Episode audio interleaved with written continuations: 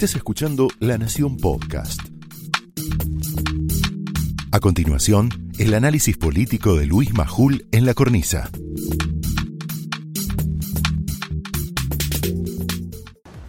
Mira, te, te voy a contar cómo surgió esta idea. El día del debut de la cornisa en La Nación, acá, en La Nación Más, el 5 de abril del año pasado, qué expectativa que había, está Federico Andajás y todos nosotros. Ahí está Federico. Silvina la tenemos por ahí también. Todos estaban. Presentamos nuestro primer editorial con el título Las preguntas que el presidente no puede responder. Tuvo alto impacto. Y no solo por el entredicho que en ese momento mantuvimos con Alberto Fernández, seguramente tendremos oportunidad en esta vida de discutirlo en, en- en privado y personalmente. Un entredicho sobre si me había confirmado o no él mismo la entrevista que le pedí y que al final me negó. De lo que estoy seguro es que le molestó a Alberto Fernández en ese momento no tanto el entredicho, sino lo mismo que inquieta a dirigentes como Cristina Fernández, Máximo Kirchner o Axel Kicillof. Las preguntas incómodas, las preguntas que no pueden o no quieren responder. Las preguntas fuertes pero no agresivas. ¿Ustedes vieron el debate que mantuvimos recién? Interesantísimo, con dos posiciones no antagónicas, pero con muchos matices. Qué linda Argentina tendríamos si hubiese mucho más debate como este. Pero lo que le molesta a ellos son las preguntas incómodas que van al fondo de la cuestión, no las preguntas de medios o periodistas del palo. Los ponen nerviosos las preguntas de periodistas y de personas como vos, que ya estás enviando las preguntas de hace tiempo, que tienen verdadera curiosidad por entender. Comprender cosas sobre las que el poder, este poder, el actual, no responde. O que responde, pero sin exponerse a repreguntas. O que responde con contestaciones o respuestas que a veces son directamente burdas mentiras.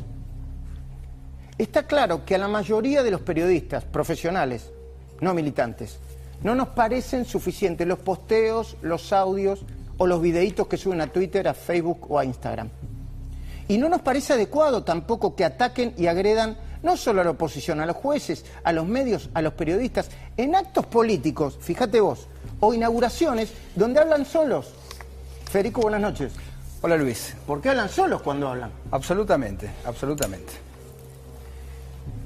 Por eso hoy inauguramos una nueva sección. Se llama ¿Qué le preguntarías? O ponele ¿Qué le preguntarías si pudieras? Pero quédate con la corta. ¿Qué le preguntarías? Y el primer preguntado, como no podía ser de otra manera, es el presidente de la Nación, Alberto Fernández. Te invito, porque todavía hay tiempo, a que mandes tu pregunta con el hashtag pregunta para Alberto, pregunta para Alberto, hashtag pregunta para Alberto, que las envíes a mis cuentas personales y a las de la cornisa. Ahí te las vamos a poner abajo para que, para que las anotes o las memorices. Van a aparecer las direcciones en la, en la pantalla. Pido, pido que sean respetuosos, que no agredan, que incorporen datos y contexto. A ver, necesito unos segundos más de tu atención para hacer el siguiente ejercicio. Hagamos un ejercicio. ¿Lo hacemos juntos, Federico? Todos los colegas míos, Luis Gasulla que llegó, Agustina, Hugo Machiavelli. Bueno, todos los que están por acá. Eh, Silvina que está por ahí. Fíjate como una sola pregunta, con la formulación correcta, se puede volver muy incómoda. Yo si lo tuviera el presidente enfrente, muy respetuosamente, se la formularía así. Ojo, ojo, es larga la pregunta, pero tiene contexto. A ver, datos. Argentina ya superó los 70.000 muertos. La curva de contagios sigue en un promedio de más de 20.000 diarios. La de fallecimientos también, con más de 400 por día.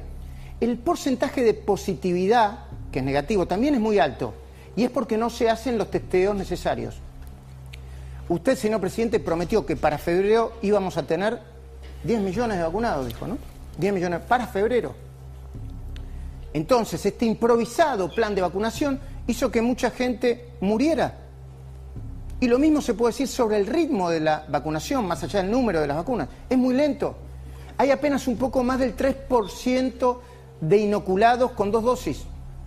Todavía no escuchamos ni una sola autocrítica sobre el vacunatorio VIP. Sin embargo, esta semana, señor presidente, Carlos Zanini siguió reivindicando la inmoralidad, yo se lo diría al presidente en la cara, ¿eh? la inmoralidad de haberse hecho pasar por personal de la salud para vacunarse. Y tampoco el gobierno nos dio una explicación coherente sobre por qué no se acordó con Pfizer, ni por qué el Estado rechazó millones de vacunas que nos ofreció el fondo COVAX. Al inicio de la pandemia la única estrategia fue la cuarentena eterna. Esa mala decisión no impidió que subieran la inflación y la pobreza. Tampoco la desocupación y la recesión. Recién lo hablamos con Malamud. Esos son datos. Ni siquiera evitó una devaluación que hizo saltar el dólar blue por encima de los 160 pesos. Entonces la pregunta de fondo tiene mucho contexto, ¿no? Largo el contexto, pero lo tenemos que hacer. ¿No será hora de hacer una profunda autocrítica de gestión en vez de criticar cada cinco minutos a la oposición, a los medios, los periodistas, los jueces, los empresarios, el Fondo Monetario y el FMI? Y el Club de París, el, Fondo Monetario, el Club de París. De nuevo, es un poco larga, pero no estaría mal para empezar a entender, ¿no? Y después podríamos preguntar sobre cuestiones coyunturales, a saber, rápidamente, ¿podría explicar por qué usted y su ministro de Economía parecen querer arreglar con el Fondo y el Club de París mientras Cristina, Máximo y Kisilov impulsan lo contrario?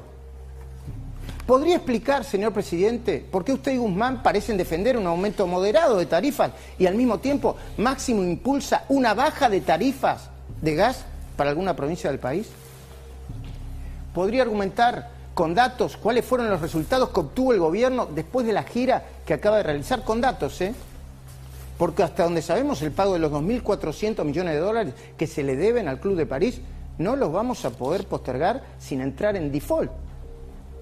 ¿Podría explicar, señor presidente, por qué su gobierno equipara a un Estado democrático como Israel con un grupo armado, a mi entender, paraestatal, como jamás?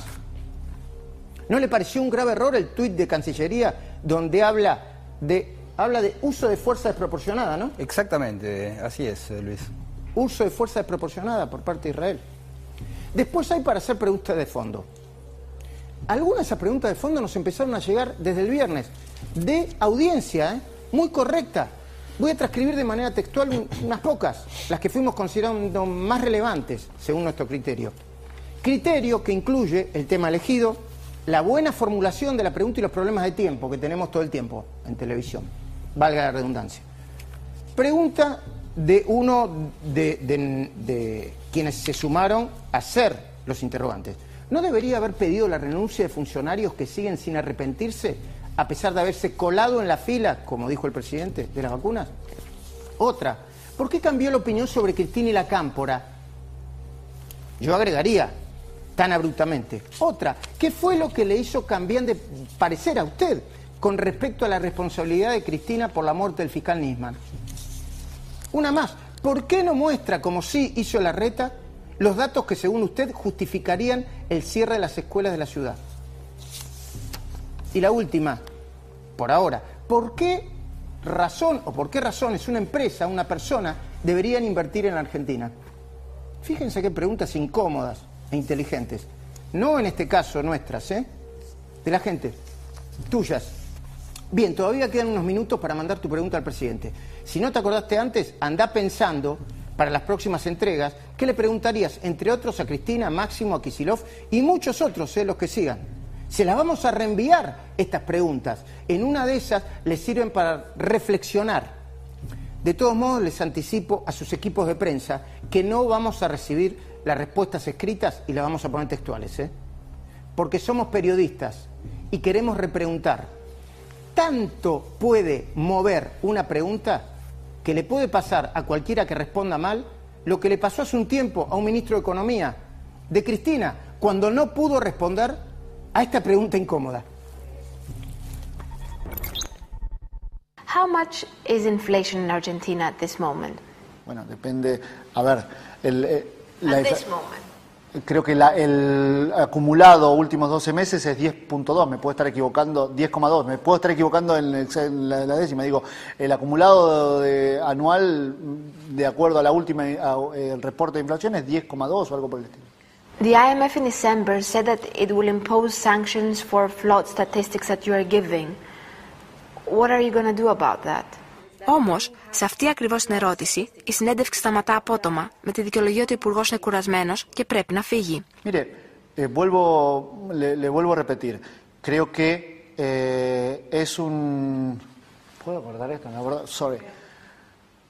No sé, no sé, no sé. ¿Puedo cortar esto un minuto? Με τα μικρόφωνα ανοιχτά, μας λέει Me quiero ir. Esto fue el análisis político de Luis Majul en La Cornisa, un podcast exclusivo de La Nación. Escucha todos los programas en www.lanacion.com.ar. Suscríbete para no perderte ningún episodio. Estamos en Spotify, Apple Podcast, Google Podcast y en tu reproductor de podcast favorito. Seguí escuchando La Nación Podcast.